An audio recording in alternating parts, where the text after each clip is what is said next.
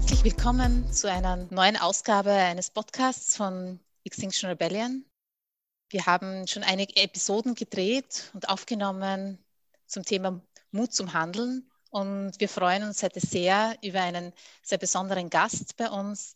Und zwar ist das Herr Professor Kirchengast. Hallo. Hallo, Herr Professor Kirchengast. Schön, dass Sie heute bei uns sind und sich Zeit nehmen. Gerne. Sie sind äh, einer der bekanntesten Klimaforscher und Physiker, vor allem auch. Sie leiten das Wegener Center für Klima und globalen Wandel an der Universität Graz. Also gegründet habe ich es zumindest, Gründungsdirektor. Jetzt bin ich so Sprecher für diese ganze Klimawandelforschung hier bei uns an der Universität und ich glaube, wir werden uns ja auch über Teilbereiche, was die Wissenschaft auch zum Beispiel zu Treibhausgasbudgets und so weiter sagt, ja unterhalten, nehme ich an. Ja, Genau, das ist ähm, heute das Thema. Geht vor allem auch so um die zweite Forderung von Extinction Rebellion, die mhm. heißt Handel sofort. Aber da kann ich jetzt gerne auch schon an meinen, meinen Kollegen vorstellen, Herrn Swittenbrink, der Lehrender ist an der FH Joanneum im Department für Journalismus und PR und er ist über ein Jahr bei Extinction Rebellion aktiv. Genau. Ja, Heinz, danke. Heinz, hallo. Gut, ja, wir hatten uns ja in einem Vorgespräch schon mal unterhalten über die zweite Forderung von Extinction Rebellion. Mhm. Du hast schon gesagt, handelt jetzt, Elisabeth, und äh, konkret heißt es auf unserer Website, es muss eine umfassende klima- und ökologische Mobilisierung erfolgen mit den rechtlich bindenden Zielen, die Treibhausgasemissionen bis 2025 auf Null zu bringen und die Zerstörung der marinen und terrestrischen Ökosysteme mittels internationaler Abkommen zu stoppen. Heute soll es eigentlich um den ersten Teil gehen, also die Reduktion der Treibhausgasemissionen. Wenn ich vielleicht mal mit einer Frage beginnen darf. Ähm, ich habe in vielen Konstellationen Hemmungen, diese Forderung überhaupt sozusagen laut zu nennen, weil sie so utopisch klingt. Und äh, äh, andererseits habe ich immer wieder als Nichtwissenschaftler doch den Eindruck, dass die Forderung eigentlich sachlich richtig ist. Und ich würde Sie einfach gerne fragen, als, als, als Physiker und Klimaforscher, ist die Einschätzung, dass das eine naive Forderung ist, richtig oder ist es umgekehrt vielleicht naiv zu meinen, es könnte noch viel länger dauern mit den Treibhausemissionen? Ja, hier hängt die Antwort tatsächlich ein bisschen davon ab, ob ich wirklich rein als Physiker naturwissenschaftlich sprechen würde oder ob in dieser wissenschaftlichen Einschätzung auch so etwas wie wirtschaftliche oder auch politische Machbarkeit einfließt und sogar vom Hintergrund her wenn man ethisch darüber nachdenkt, äh, wie der Unterschied eigentlich zwischen wünschenswert und machbar ist. Da können wir dann noch drauf eingehen. Also man könnte als einfachste Antwort vom Hintergrund würde ich sagen, wünschenswert ist das auf jeden Fall. Deswegen äh, ist mein Blick auch, ähm, wenn ich sage, so schnell wie möglich, ähm, ist das schon vorsichtiger. Aber wünschen kann man sich einmal und über Machbarkeit reden wir separat. Und wenn wir auf die, auf die Machbarkeit schauen, ähm, dann würden wir auch die Trägheit bei solchen Prozessen, die so einen Abbau von Emissionen rein aus natürlichen Gründen ein bisschen hinauszögern, als die Naturgrenze sehen, wie schnell das gehen kann. Äh, als nächstes könnten wir auf technologische ähm, und äh, politische Prozesse schauen. Und da kommt man dann näher diesen Aspekten einer über die naturwissenschaftliche Minimalzeit hinausgehenden Machbarkeit, die auch in der wissenschaftlichen Literatur behandelt wird und die dann unter wirtschaftlichen Aufwand dafür, Kostenaufwand dafür, äh, politische Durchführbarkeit, wenn politische Akteurinnen und Akteure in realen politischen Settings arbeiten. Äh, was ist da für eine minimale Trägheitszeit drin, äh, wissenschaftlich betrachtet. Und äh, wenn ich eben zuerst, was ich gefragt habe als Physiker, auf die rein äh, natürliche Trägheit hinschaue, äh, dann würde so ein Treibhausgasabbau von natürlicher Trägheit vor allem äh, durch die Kapazität der Emissionen, die mit Landnutzung und Landnutzungsänderungen zusammenhängen, am stärksten begrenzt sein.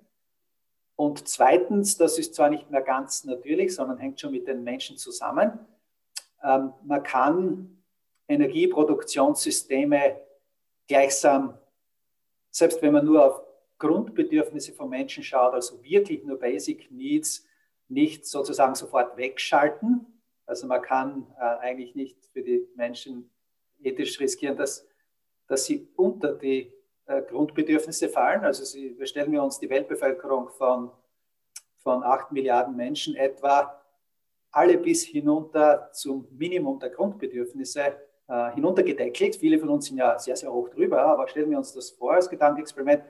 Dann kommt gewisserweise eine Grenze heraus, wie schnell Sie mit Energiesystemen, auch fossilen Energiesystemen, einfach zurück können. Ähm, das rechne ich noch zu dieser Basisträgheit. Und äh, da liegen solche Basisträgheiten nach den besten Schätzungen, die mir zugänglich sind aus der Wissenschaft, schon bei fünf bis zehn Jahren. Also es ist eigentlich äh, dadurch so eine Untergrenze, wenn man jetzt von 2020 aus denkt, so zwischen 2025 und 2030 gegeben. Würde man mal sagen, die, die bestmögliche technologische, die bestmögliche politische oder auch die bestmögliche Kapazitätsbemühung ähm, nicht, nicht unterschreiten könnte. Ähm, das ist mein Blick und meine Antwort auf Ihre erste Frage.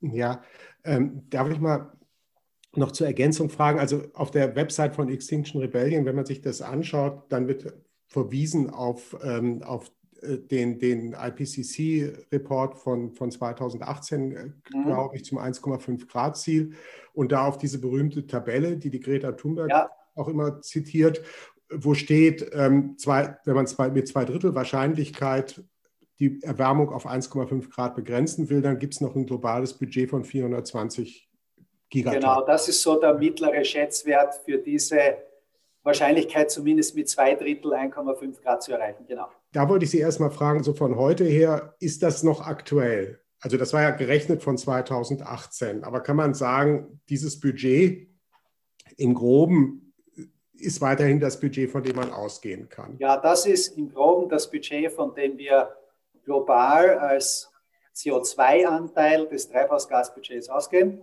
Und äh, in dem Sinne ist es eine, eine gute Richtschnur zum Denken. Äh, es ist als in diesem IPCC-Bericht das ambitionierteste Budget, das so offiziell drinnen geführt wird, Richtung 1,5 Grad Ziel. Es gibt ja mehrere, je nachdem, wie genau man sich den Übergang der globalen Erwärmungsbegrenzung dann vorstellt. Und die Budgets unterscheiden sich hauptsächlich dadurch, ob man diesen, diese Sicherstellung von mindestens 50 Prozent oder mehr oder zwei Drittel oder mehr mit einer Wahrscheinlichkeit innerhalb des ganzen 21. Jahrhunderts sicherstellen möchte oder auf jeden Fall schon mit Beginn der zweiten Jahrhunderthälfte. Und dann kommen Budgets raus, die irgendwo äh, zwischen etwa 400 und maximal äh, 700 Gigatonnen liegen. Und wir haben zum Beispiel in dieser österreichischen Annahme, das ist ein eigenes Thema, wie bricht man gerecht und, und, und fair und so weiter, wie bricht man solche globalen Budgets dann auch auf die Verantwortung einzelner Länder herunter. Ähm, da haben wir zum Beispiel äh, als Ausgangspunkt für das, was Österreich im Inland zu tun hätte, eine globale Grenze nicht von 400, sondern von 700 äh, wissenschaftlich unterstellt mit dem Blick, dass äh, die weitere Verantwortung äh, im Klimagerechtigkeitssinn durch die Zusammenarbeit und durch die Kofinanzierung in anderen Ländern äh, zu erfolgen hat. Also dass man deswegen nicht sich hinausschwindeln kann von seiner Verantwortung.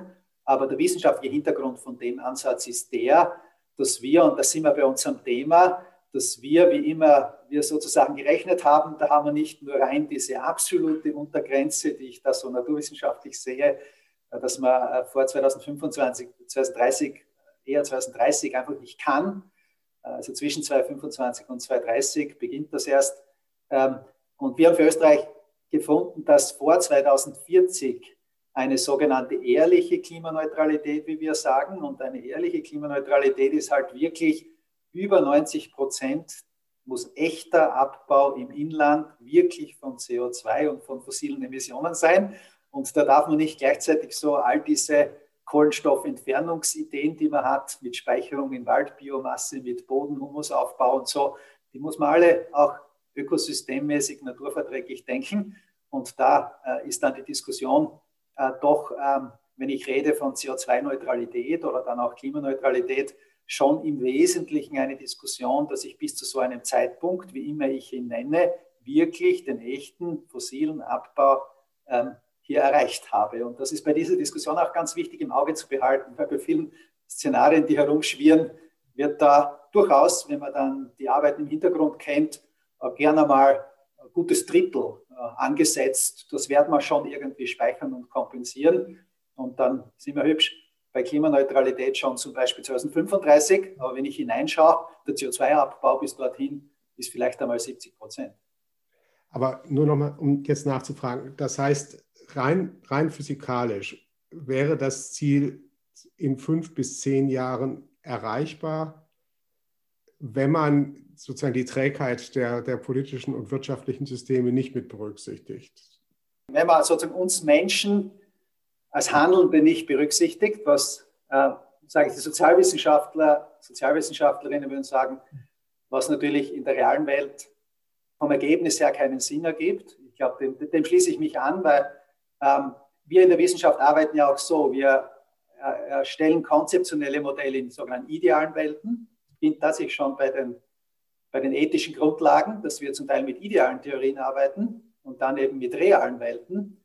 Und äh, wenn wenn hier, also da, da, da nehme ich eine relativ rationale Position ein, wenn hier das Problem, das mit der Klimakrise vor uns liegt und das wir zu bewältigen haben, ein Problem in der realen Welt ist, und das sehe ich auch so, ist gerade diese Forschung auch ganz wichtig, die sagt, wie können wir bestmöglich und mit höchster Ambition als ähm, reale Menschen, als realpolitisch Handelnde im Kollektiv, in einzelnen Ländern, als Weltgemeinschaft, wie können wir da realistisch bestmöglich weiterkommen. Und diese Forschung, äh, wenn man da schaut, wo wirklich genauer versucht wird zu analysieren, das lässt sich alles nicht so schön quantifizieren wie rein vom klimaphysikalischen Hintergrund dann oft. Diese, gerade diese politischen Durchführbarkeitsfragen, da gibt es wirklich ein paar gute neue Arbeiten auch, wo sehr strukturiert nachgedacht wurde, ähm, wie groß ist eigentlich dieser Unterschied zwischen politisch wünschenswert und politisch machbar. Ich bringe das als konkretes Beispiel.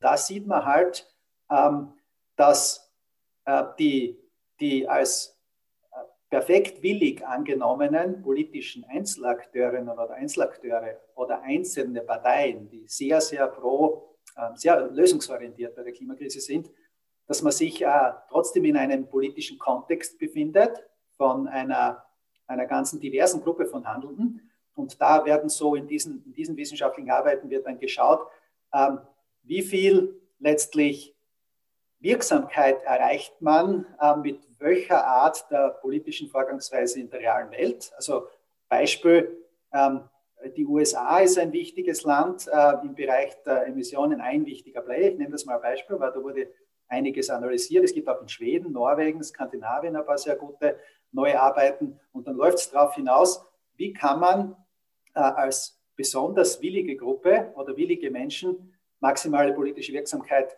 erreichen, ohne äh, im realen politischen System sozusagen zu scheitern äh, mit, mit, der, mit, mit, diesen, mit diesem Pfad, den man hier, wenn man politisch Erfolge erzielen möchte, ähm, also das umgesetzt sein möchte in der Gesellschaft und Wirtschaft, dass man das ähm, nicht auch ungeschickt angeht. Und, und, und das sieht man eben, und in den USA zum Beispiel gibt es da diesen Diskurs, ähm, das wurde auf Bundesstaatenebene analysiert, auch für das gesamte Land, ähm, dass man eben, wenn man das, wenn man die politischen Spielregeln, die einfach da sind und die in der Politik seit Jahrzehnten geformt sind, die sich auch kulturell überfordern, man kann die nicht ignorieren und man kann äh, viele kontraproduktive Effekte auch erzielen. Und in den USA wurde zum Beispiel das Thema kontraproduktive Effekte sehr stark thematisiert. Und zum Beispiel die Ära von Trump dort ist natürlich jetzt sehr plakativ. Aber man sieht natürlich, wenn in einem Land ähm, zwischendurch dann auch nur äh, zu stark äh, kontraproduktive äh, Effekte auftreten, dass dann die Nettowirkung der Verzögerung äh, der ausgelösten kontraproduktiven Effekte ähm, so groß ist, äh, dass man von der Pfadabhängigkeit, wie schnell ich ähm, wirklich zu fossilen Netto Null kommen kann oder nahezu Null, ähm, konterkariert worden ist. Und diese Analysen ähm, dieser politischen Durchführbarkeit, ähm, die gibt es wirklich so auf, auf Parteienebene, auf Player-Ebene, auf zivilgesellschaftlicher Akteursebene sogar, dass man sagt, wie werde ich hier äh, wirksam und, und hier kommt halt raus, äh, man muss in etwa, also da kann man sehr viel drüber diskutieren, aber man muss in etwa fünf bis zehn Jahre de facto netto, es gibt Pro-Kräfte, es gibt Free-Pound-Kräfte, aber wenn ich es versuche,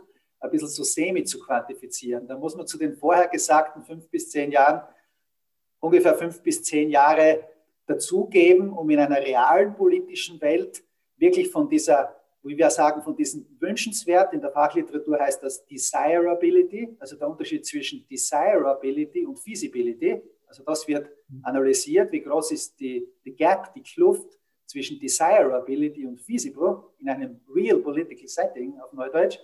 Und da kommt so ein, nach all diesen äh, politikwissenschaftlichen und sozialwissenschaftlichen Erlösen, kommt in etwa so eine Trägheit äh, von fünf bis zehn Jahren dazu die natürlich ein bisschen auch technologisch dann mitbedingt ist. Also das habe ich jetzt extra nicht so noch, einmal thematisiert. Ähm, aber freilich gibt es ein paar so Sektoren. Hauptsächlich ist es eigentlich derzeit im Bereich Gebäude, also alles, was mit Infrastrukturen, Gebäude und wirklich der Basisenergie, für, die hineinfließt in diesen Materialeinsatz und Dekonstruktionseinsatz im Bereich sozusagen Wohnen, Schlafen, ähm, Infrastruktur haben, das hat von der technologischen Seite, wenn man genauer analysiert, äh, das machen manche auch in solchen Material Energy Flow Analysen, hat dort noch eine technologische Trägheit, die lassen wir mal sozusagen weg. Die können wir, die können wir sozusagen reinnehmen in diese politische Trägheit, weil man bemüht sich ja, diesen ganzen Gebäudebestand, Infrastrukturen etc. sozusagen möglichst rasch weiterzukommen. Ähm, aber man kann es nicht gleich sozusagen vom Planeten löschen ja, und auch nicht wie das energetisch entstanden ist und wie es energetisch ein Stück aufrechterhalten wird, lässt sich sozusagen vom Planeten nicht, nicht löschen. Und diese fünf bis zehn Jahre, äh, die muss man eben dann noch dazugeben. Und letztlich, wenn man das auf ein Land wie Österreich herunterbricht, wenn wir dann drauf gekommen sind, es ist für uns nicht, nicht möglich, wissenschaftlich vernünftig, also ich fasse das für mich so zusammen, äh, eine Klimaneutralität, eine ehrliche, in meiner Definition von vorher, vor 2040 darzustellen, dann liegt eben beides zusammen, diese natürliche Minimalgrenze und diese, äh, dieser Übergang von der politischen Desirability zu einer politischen Feasibility dahinter. Wenn man, wenn man das sagt, also 2040 ist ja auch das Ziel der Bundes, Bundesregierung, die ja in dem Fall, glaube ich, auch von Ihnen beraten ist, jedenfalls zum Teil. Auch, ähm, auch mitberaten, ja. Wäre es denn möglich zu sagen, wenn man, wenn man sich darauf schon mal geeinigt hat, dann kann man sozusagen das noch weiter verschärfen. Also würde, würde sozusagen die Entscheidung für diesen Pfad es unmöglich machen zu sagen, wir versuchen aber dann jetzt noch schneller zu werden? Äh, überhaupt nicht. Äh, wir haben, weil Sie die Beratung erwähnt haben, genau, also ähm, ich werde wahrscheinlich auch wieder im Parlament dann sprechen bei dieser Enquete, äh, dieser Sitzung, wo das Klimavolksbegehren äh, behandelt wird. Äh, es wurde jetzt ein bisschen verschoben, aber geht es ja auch um äh, Expertisen-Inputs und, und wir haben hier vom Wegener Center, und ich habe das ja angeführt, ähm, ganz klar bei diesen Budgetvorschlägen für österreichisches Klimaschutzgesetz gehabt, gesagt, solche Budgets, die man sich macht, sind als Maximalbudgets zu denken. Also wir haben ausdrücklich gesagt, es gibt da erstens mal noch die Klimagerechtigkeitsaspekte, muss man immer nebenbei betonen. Es ist mit Aktion im Inland nicht alles getan. Wir sind im weltweiten. Aber für das Budget, das man sich im Inland wirklich rechtlich geben würde, wäre das ein Maximalbudget, das man insgesamt noch hat. Und um sicherzustellen, dass der Pfad ambitioniert startet, ein maximales Teilbudget bis 2030. Und die Betonung auf maximal ist ganz, ganz wichtig, nämlich auch wirklich rechtlich wichtig. Äh, nicht nur einfach sagen, das ist jetzt unser Budget und da gehen wir ganz an den Rand dran und das schöpfen wir jetzt aus bis zum letzten, Maximal heißt, dass ich mir alle möglichen Optionen offen lasse, durch was immer für ein Fortschritt passiert, das zu unterscheiden. Also zwischen einem Pfad strikt folgen und etwas als Maximum zu haben, liegt der große Definitionsunterschied. Und deswegen im Sinne Ihrer Frage, ja, ja, ganz, ganz genau, in keinem Fall so denken, das ist dann das Ziel, wo man genau hin muss, sondern das ist die maximale Budget, Kohlenstoffbudgetsumme, die man hat und wo man sich bemühen wird. Ähm, sozusagen all den Studien, die ich ein bisschen so zitiert habe, möglichst Innovation ähm, auch, auch drunter zu bleiben. Was ich sage, wissenschaftlich ist ja nur, wenn man dann schon so ein Ziel hat wie 2040 und das wirklich so ehrlich implementiert, ähm, mehr als 90 Prozent echter voller Abbau im Inland dahinter, dann ist das wirklich schon sehr ambitioniert, was ich gut finde auch. Und es ist dann nicht mehr so leicht, diese Budgets drastisch zu unterschreiten, weil man das, das ist leichter, wenn man 2050 sagt, ist auch noch leichter 2045. 2040 ist schon im Sinn dieser Machbarkeitsargumente, die ich von der realen Welt zusammengefasst habe, wirklich ambitioniert, aber ist trotzdem ein, ein Maximum und man streckt sich, streckt sich hier nach der Decke. Ich glaube, das ist wirklich ganz wichtig in der Kommunikation. Es ist gut, dass Sie das nachfragen, weil die Verwechslung, und ich muss da auch immer aufpassen in der Kommunikation jetzt da äh, mit politisch Handelnden oder durchaus auch einfach, wenn ich so drüber rede, weil wir haben ein bisschen das so im Kopf, dass wir uns schwer tun, manchmal ähm, klar zu sehen, äh, wir wollen ja sozusagen so schnell wie möglich. Das Grundprinzip, das nicht quantifiziert ist, ist ja wirklich, es ist eine echte Klimakrise. Das Grundprinzip ist so drastisch, so ambitioniert wie möglich. Und äh, dieses, dieses Maximum soll uns sozusagen schützen davor, nicht so ambitioniert wie möglich zu sein, soweit die Wissenschaft oder wir aus der Wissenschaft das äh, informieren können. Und wenn wir glauben, das geht rein, so mit bis 2040 ehrlich noch, das müsste gehen unter Berücksichtigung dieser Machbarkeitsüberlegungen auch dann, dann muss, muss das das Maximum sein. Und wir müssen uns nach der Decke strecken und das vielleicht noch ein bisschen besser machen, wenn irgendwas passiert, was wir jetzt sozusagen aus meiner Sicht noch, noch nicht wissen und das hilft uns dann. Wie ist Ihre Erfahrung damit, dass Politiker und Politikerinnen das im Auge haben, dass es um ein maximales Budget, dass es sich um ein maximales Budget handelt? Und wie sehen Sie das Bewusstsein in der Bevölkerung? Das ist wirklich so ein bisschen zum Teil eine andere Welt, möchte ich sagen, ist weiterhin meine Erfahrung. Also wir haben dann schon äh, eine gewisse Vorstellung, ähm, äh, dass das, also ich, ich kriege so als, als Rückmeldung, und das ist mehr so die emotionale Ebene, dass, dass, dass, dass mir vorkommt, ähm, das Entscheidende ist, dass ich als politisch Handelnde oder auch als, als persönlich Handelnder auf Lösung gestellt bin. Also es ist wichtig zu erkennen, das ist eine eine echt mittelfristig krisenhafte äh, Situation und jetzt schon für viele Menschen krisenhafte Situation, aber in diese Lösungsorientierung zu kommen. Also auf dieses Mindset, dass ich sage, das, so wie man jetzt so gesagt hat, bei Corona kostet es, was es wolle quasi. Das, das müssen wir lösen. Und wenn man den Klick ähm, nicht macht, ähm, jetzt als äh, politisch, gesellschaftlich wirksam werdender Mensch mit, mitwirkend zu werden an der Lösung, dann gibt es Probleme. Und das ist eher so, wie ich die, diese Praxis in der Kommunikation zwischen Wissenschaftspolitik-Dialog, aber auch sonst wahrnehme, dass wirklich die Menschen, mit denen ich da auch zu tun habe, durchaus auch Entscheidungsträgerinnen, Entscheidungsträger, sich vor allem durch Mindset unterscheiden. Und in diesem Sinn, und dass ich das so stark merke, dass der entscheidende Punkt für, die, für den Beitrag in einem wirksamen Sinn, dieses sich selbst voll äh, rational, aber auch ähm, emotional auf die Seite der Lösung zu stellen. Also es hilft weder wie das Kaninchen auf die Schlange schauen, noch irgendwie wie so ein, eine Buchhalterin oder Buchhalter einen Pfad so quasi so technokratisch zu verfolgen oder so. Das, das, das, das, das macht es das macht's nicht. Also ich brauche dieses Mindset, wir bewältigen das, wir sind Teil der Lösung und jede und jeder trägt in, in ihren und seinen Wirksamkeitsbereichen diese Lösungskompetenz und, und diese Lösungsorientierung bei. Und dann geht viel. Dann kann man auch als Wissenschaftler zum Beispiel sagen, ich habe immer geglaubt, ich brauche diese, diese, diese, jene Flugreise und sonst fällt mein internationales Renommee weg. Kommt da nicht oder ich komme da nicht mehr. Und wenn es mich wollt, dann können wir so, wie wir jetzt reden, äh, fernmündlich reden. Und plötzlich, nicht nur wegen Corona, geht das auch. Also man muss auch, also ja, das ist meine, meine Kernantwort eigentlich. Der Punkt ist, wir müssen die Menschen ähm, beim Verstand und beim Herz gewinnen. Und neben der Sachinformation, muss ich sagen, bemühe ich mich gerade bei Kommunikation mit Politikerinnen schon auch ein Stück darum, äh, diese, diese Emotion äh, ein Stück auch zu erreichen. Also es ist schon, wenn man, wenn man im Fach ist und so, es ist schon, es ist schon wirklich bedrohlich. Und auf der anderen Seite geht es darum, wie gehe ich sozusagen als jemand, der oder die Bedrohungen bewältigt oder sieht, da muss ich lösungsorientiert werden. So, so bleibe ich energetisch, so bleibe ich auf Spur und so, so geht man durch eine Krise und schafft auch was. Ja, das ist von meiner her nicht, nicht sehr, sehr wissenschaftlich, aber praktische Antwort, die ich gewonnen habe in meinen Interaktionen äh, jetzt mit Politikerinnen, aber auch sonst, wenn es wirklich von Mensch zu Mensch geht. Sie sagen lösungsorientiert. Wir sind jetzt, wie wir schon öfters gesagt haben, auch in einer Krise gerade, in der Corona-Krise. Wie sehen Sie die Zusammenhänge oder die Entwicklungen dadurch aus dieser jetzigen Situation?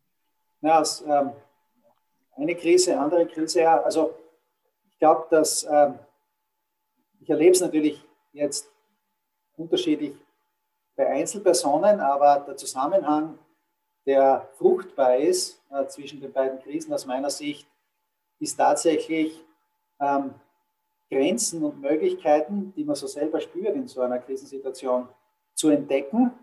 Und was jetzt die Klimakrise betrifft, ähm, wenn ich in all den Problemen, in denen ich jetzt so stecke, ähm, wach bleibe ähm, und schaue, was, was, was tut mir schlecht oder was macht mich widerstandsfähiger oder was hilft mir in dieser Krisensituation, ähm, dann ist es das Lernen, ähm, zum Teil sicher auch durchlavieren ähm, in der Corona-Krise äh, schon hilfreich, dass ich sagen kann, bei dieser Arbeit, um die es da geht, wie ich, wie ich mein Leben gestalte, wie ich, äh, wie ich einerseits selber im Bereich, wie ich wohne, äh, wie ich esse, äh, wie ich mich bewege, also wo ich selber ähm, auch zu, zu Emissionen im Klimasinn beitrage, aber auch wie ich politisch oder gesellschaftlich wirksam bin. Also wenn ich da, und da komme ich, ich selber immer dann eben bei diesen, bei diesen Beobachtungen auf die Wirksamkeit zurück. Das ist auch ein, ein wichtiges Gebiet, wenn wir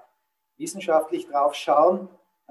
Solange wir uns wirksam erleben als Teil einer Problemlösung, ist es gut. Und so ist es auch bei der Corona-Krise. Wenn derzeit gerade wieder Lockdown ist, dann gibt es eine Krise der, des Wirksamkeitserlebens für manche auch.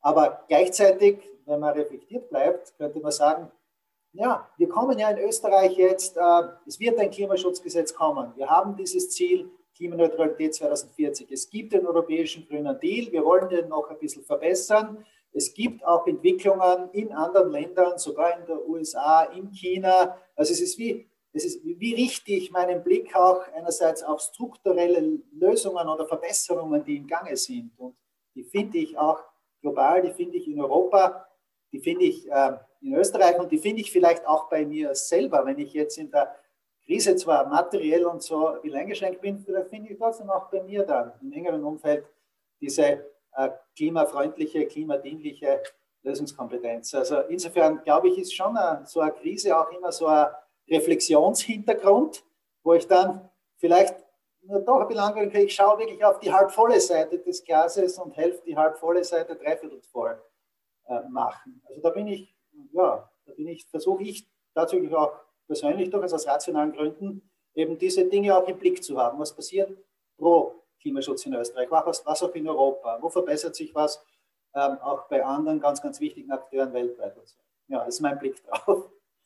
Also ich habe so zur Vorbereitung des Gesprächs gestern ein bisschen in diesem Sonderbericht, IPCC-Sonderbericht ge gelesen und da werden ja auch Summen genannt, mit denen man, äh, mit denen man äh, sozusagen schnell was tun kann. Und dann kommen so Summen in der Höhe immer ein bis fünf Trillionen äh, Dollar.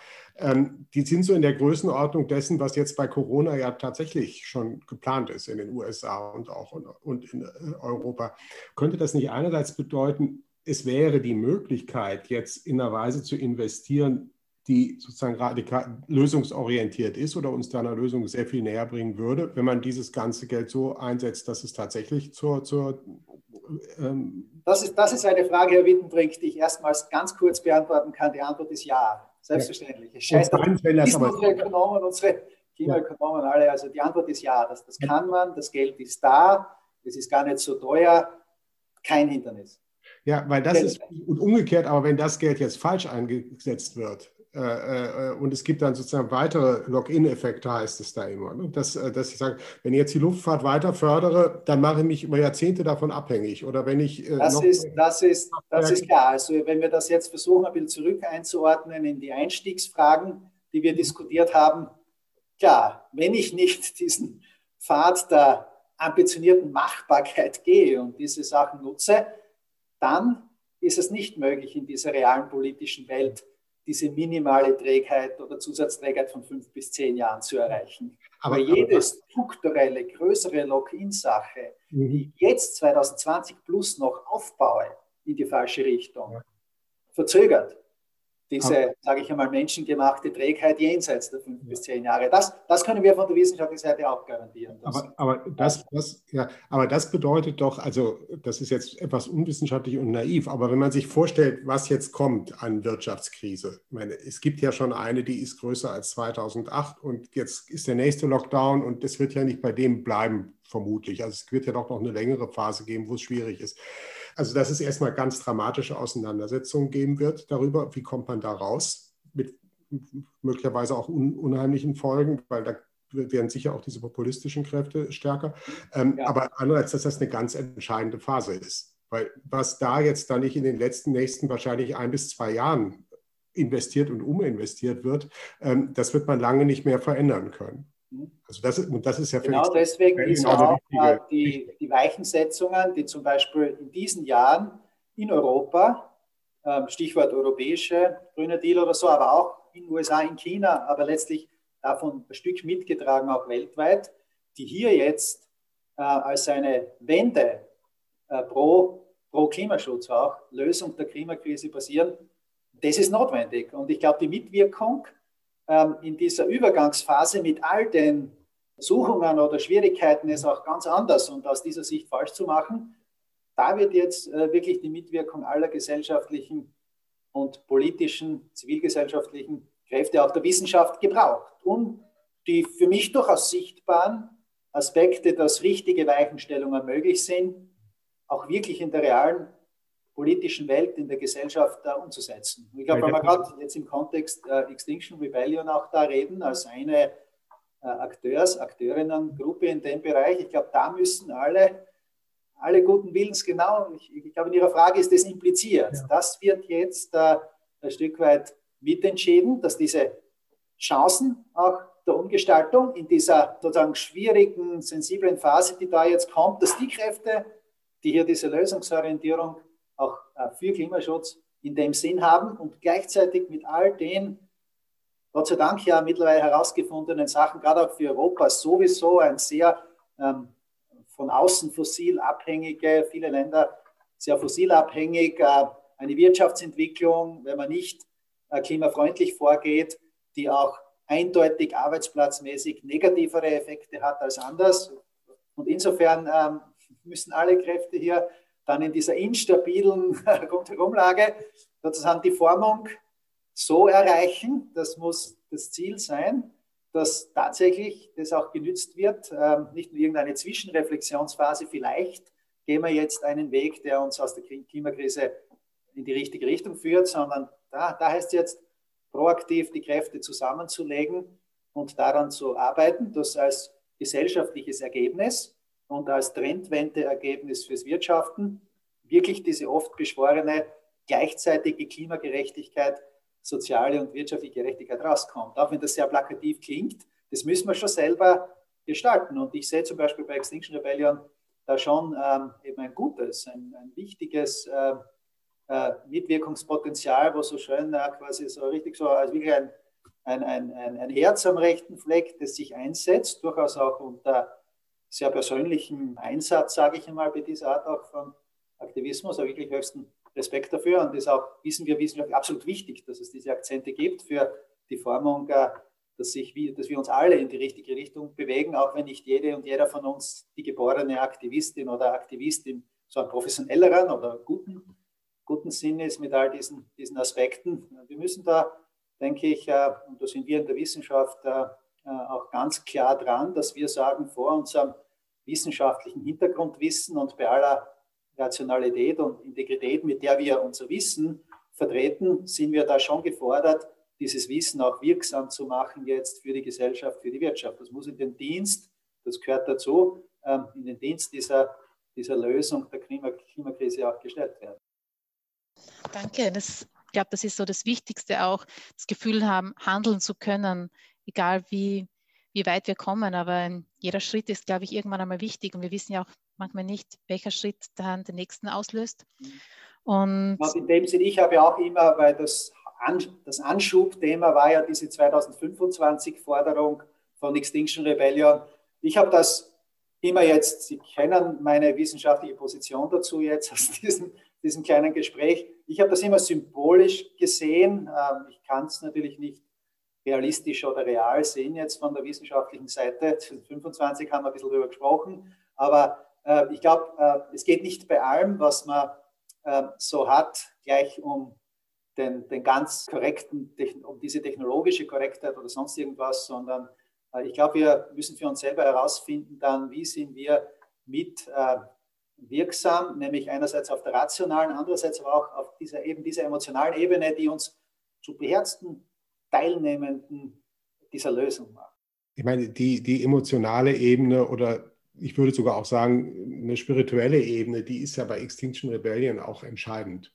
Mhm. Und es ist ja natürlich ein bisschen dieser Widerspruch zwischen dem, was realistisch möglich ist, weil man ja sagt auch, follow the science, das Motto hat Extinction Rebellion ja auch, und andererseits dem Sehen, dass, also wie groß die Risiken sind, in die man damit ja unweigerlich schon läuft.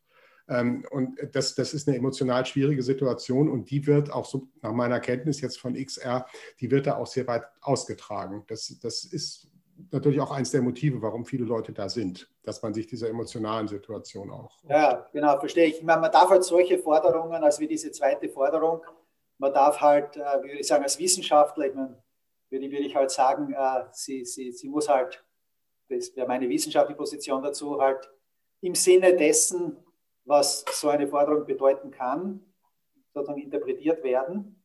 Und äh, wenn man gleichzeitig sich ein bisschen bewusst ist oder interessiert, also die, die Quellen, die ich da zitiert habe, also mit diesen minimalen Zeiten, die halt im System stecken, fünf bis zehn Jahre plus noch einmal fünf bis zehn Jahre, und dann kommt halt sozusagen rein auf der Ratio ein Wissenschaftler wie ich halt zu frühestens 2040 äh, mit all den als ein maximalen sozusagen Budget und das diskutiert. Aber, aber das heißt ja nicht, dass äh, sozusagen mir dessen bewusst bin, was die, die, die Annahmen sind hinter dem, was ich jeweils dann fordere und wozu das dient, dann, dann glaube ich, kann man das äh, sinnvoll kommunizieren. In dem Sinn, ich bin jetzt nicht wirklich bei Extinction Rebellion, aber äh, hinter diese Forderung würde ich mich natürlich rational so, in dem Sinn, wie ich argumentiert habe, nicht hinter die Zahl 2025 stellen, das ist eh klar. Und gerade dieser Zugang hier Sie haben spirituell genannt, sogar Wittenbrink, aber das, ja, also das ist schon, wir haben in, der, in den Widerstandsbewegungen und äh, in großen Bewegungen, ähm, ob wir da an äh, Martin Luther King oder Mahatma Gandhi oder die großen Bewegungen des 20. Jahrhunderts, wenn es wirklich um große Dinge ging. Also da, da braucht es schon viel, viel mehr als äh, eine technologische Ratio, um was zu bewegen. Und in, in diesen Kräften guten Willens äh, trägt, so wie ich, äh, auch diese, diese, diesen Spirit von Extinction Rebellion verstehe und auch den Aktionismus, also auch in der Tradition des gewaltfreien Widerstands und das alles. Also da habe ich, das ein Feld, das mich persönlich äh, früher auch sehr, sehr stark beschäftigt hat. Jetzt noch immer mich sehr, also bin ich sehr affin äh, in diesen, in diesen, zu diesen Bereichen des äh, zivilen, gewaltfreien Widerstands und so weiter. Es ist einfach uns in der Menschheitsgeschichte unglaublich weitergebracht hat, wenn man sich das wegdenken würde. Und da war immer sehr, sehr viel Spirit dahinter. Und bis hin zu, zu wirklich uh, Spirit in einem, in, einem, in einem tieferen spirituellen Sinn. Das, uh, das ist so. Wir sind Menschen und das ist auch, auch gut so. Und in dem Sinn, uh, Forderung 2025 hin und her Stück, sage ich als Wissenschaftler, die finde ich sozusagen nicht so passend wissenschaftlich, aber ich denke, ähm, Extinction Rebellion macht unglaublich wichtige, einen unglaublich wichtigen Beitrag äh, zu dem, was wir derzeit brauchen, weil wir, wir als Menschen brauchen das. Wenn wir nicht auch widerständisch und, und, und aktionistisch und, und, und so sozusagen bewegt werden, dann, dann hätten wir weder Frauenwahlrecht noch, noch, noch äh, stärkere äh, Gerechtigkeit zwischen ähm, verschiedenen äh, Ländern, Völkern und so weiter. Wir wissen, dass, dass diese Dinge unter uns Menschen ähm, das Gute hervorbringen, so nicht von selbst einfach aus einem routinepolitischen System entsteht. Danke. Das war jetzt ein guter Abschluss. Und der hat uns natürlich auch gefreut. Ähm, der Podcast erscheint ja auf unserer Website und da gibt es auch einen Blog und es gibt auch Diskussionsmöglichkeiten und wir laden natürlich auch zur Diskussion ein. Sicher sind nicht alle Rebellinnen und Rebellen da ganz ihrer, ihrer Meinung, aber äh, das soll ein Anstoß zur Diskussion sein. Vielen Dank. Für das Gespräch von meiner Seite auch, ja. Danke, Herr Professor Kirchengast. Danke, dass Sie sich Zeit genommen haben und auch Ihre wissenschaftlichen Erkenntnisse mit uns geteilt haben und natürlich auch für Ihre Bestärkung und Sichtweisen zu Extinction Rebellion. Dankeschön, ja. Alles Gute auch, danke.